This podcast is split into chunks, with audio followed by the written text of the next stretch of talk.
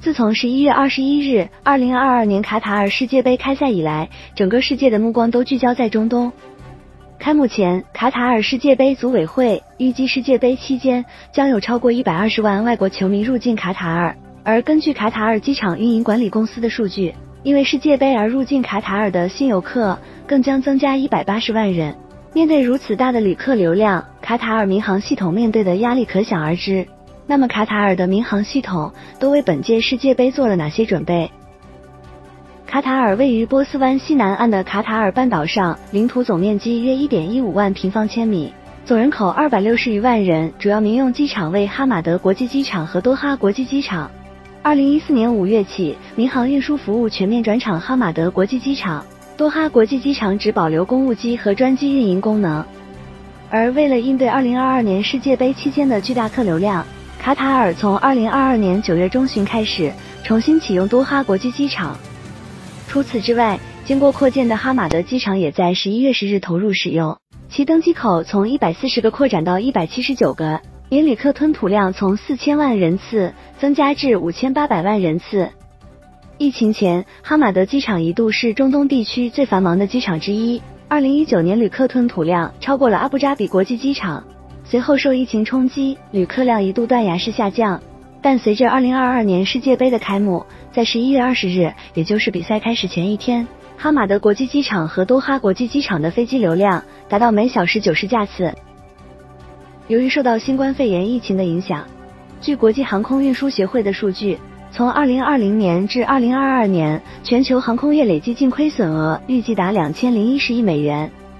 但在二零二一年四月至二零二二年三月这段时间，卡塔尔航空实现了创纪录的十五点四亿美元净利润，终止了连续四年的亏损，对比历史最高年度利润水平高出百分之二百，这也让其有更多的底气来应对世界杯的需求。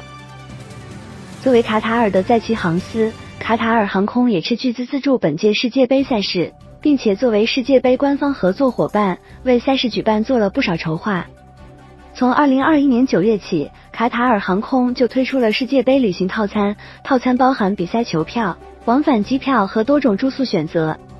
为了应对世界杯比赛期间的运输需求，卡塔尔航空还削减了针对十八个目的地的航线，优化布局，以满足世界杯期间球迷较多地区的运输需求。服务方面，卡塔尔航空推出了一系列围绕世界杯量身定制的主题产品和活动，涵盖机上娱乐。赛事直播、丰富的菜单和乘客便利设施，其机上娱乐系统上线了一百八十一个足球相关节目，并提供比赛直播，而且全部免费提供给乘客观看。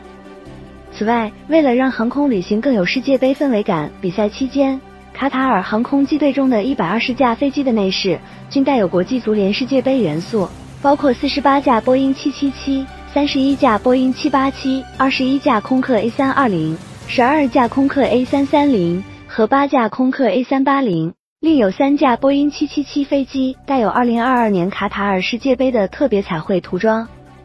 考虑到世界杯期间进入卡塔尔地区的主要客源是来自周边国家的球迷，卡塔尔政府还来联合沙特、阿曼、科威特、阿联酋等国开通了比赛日穿梭航班。除了现有的定期航班，比赛日还额外增加一百八十八个往返航班。为球迷旅客提供比赛日通勤服务。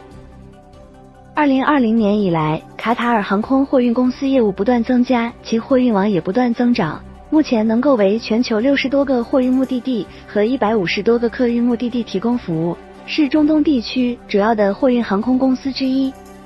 世界杯开赛前，卡塔尔航空货运公司推出了一个名为“数字候机厅”的移动端应用程序。作为其下一代航空货运服务计划的一部分，该应用在预订、跟踪和追踪、账户管理和报告方面，能给客户更直观的体验，提升数字服务体验。